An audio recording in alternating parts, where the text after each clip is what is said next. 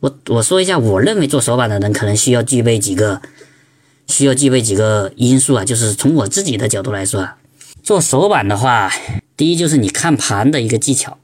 就是你如果能够做到，你四个小时的盘看下来，你能你能反映出今天盘中发生了哪些变化，比如说早上什么板块在拉，什么板块下来了，然后什么板块上去之后，什么板块又又不行回流了，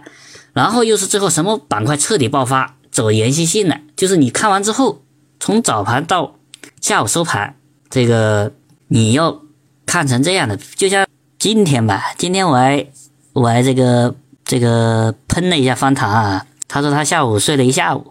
当时当时我的第一反应就是一个短线客，或者说一个一个说想去研究一下短线的人。如果你连盘中四个小时有条件的情况下看盘都坚持不下来，哪怕说这个盘没什么可看，也没什么可买的情况下，你都坚持不下来，那首先这个这个思路上就有问题。因为你要相信，股票市场是无时无刻都可能会有机会，也都可能会发生特别大的一个变化。这就是有一句话叫“打板客要穿着尿不湿打板”，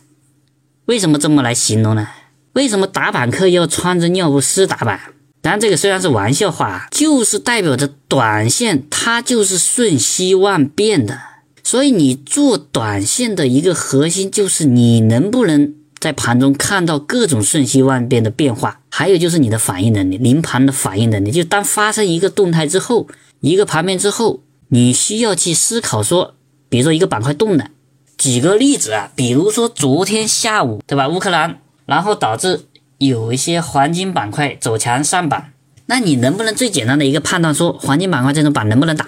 你能不能最快的方式去思考这个这个板块的持续性？这个板块是因为什么起来的？这个板块是适合打板还是适合半路？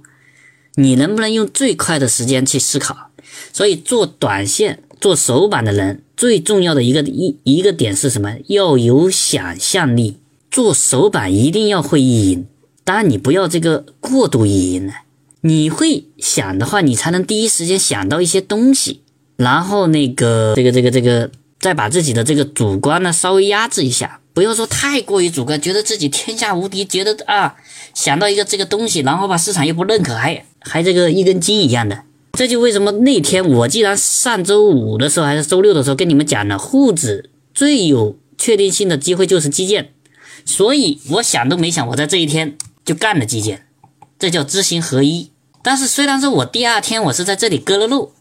那没办法，这是我的交易纪律，这是我的交易纪律。只不过说我的判断是在这一天得到了确认，这是一个加强的点。当然，我的预判是比市场太提早了，所以我以前经常讲的就是我怎么样去更好的去做到跟市场共振，因为人的反应跟逻辑判断。一定会要么跟市场同步，要么比市场早，要么比市场晚。最好的方式就是跟市场同步。你太早了也不行，太晚了也不行。所以说啊，这个交易做手板的话，一定是要有想象力，然后的话又一定要把自己，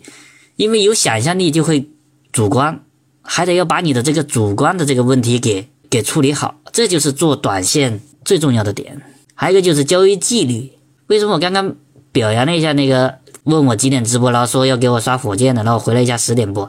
然后我播了之后，人家还真来给我送了一个火箭，是吧？这就是说明至少说给我的感觉就是人特别有原则，他说啥了他就去做了这件事情。那做短线也是一样的，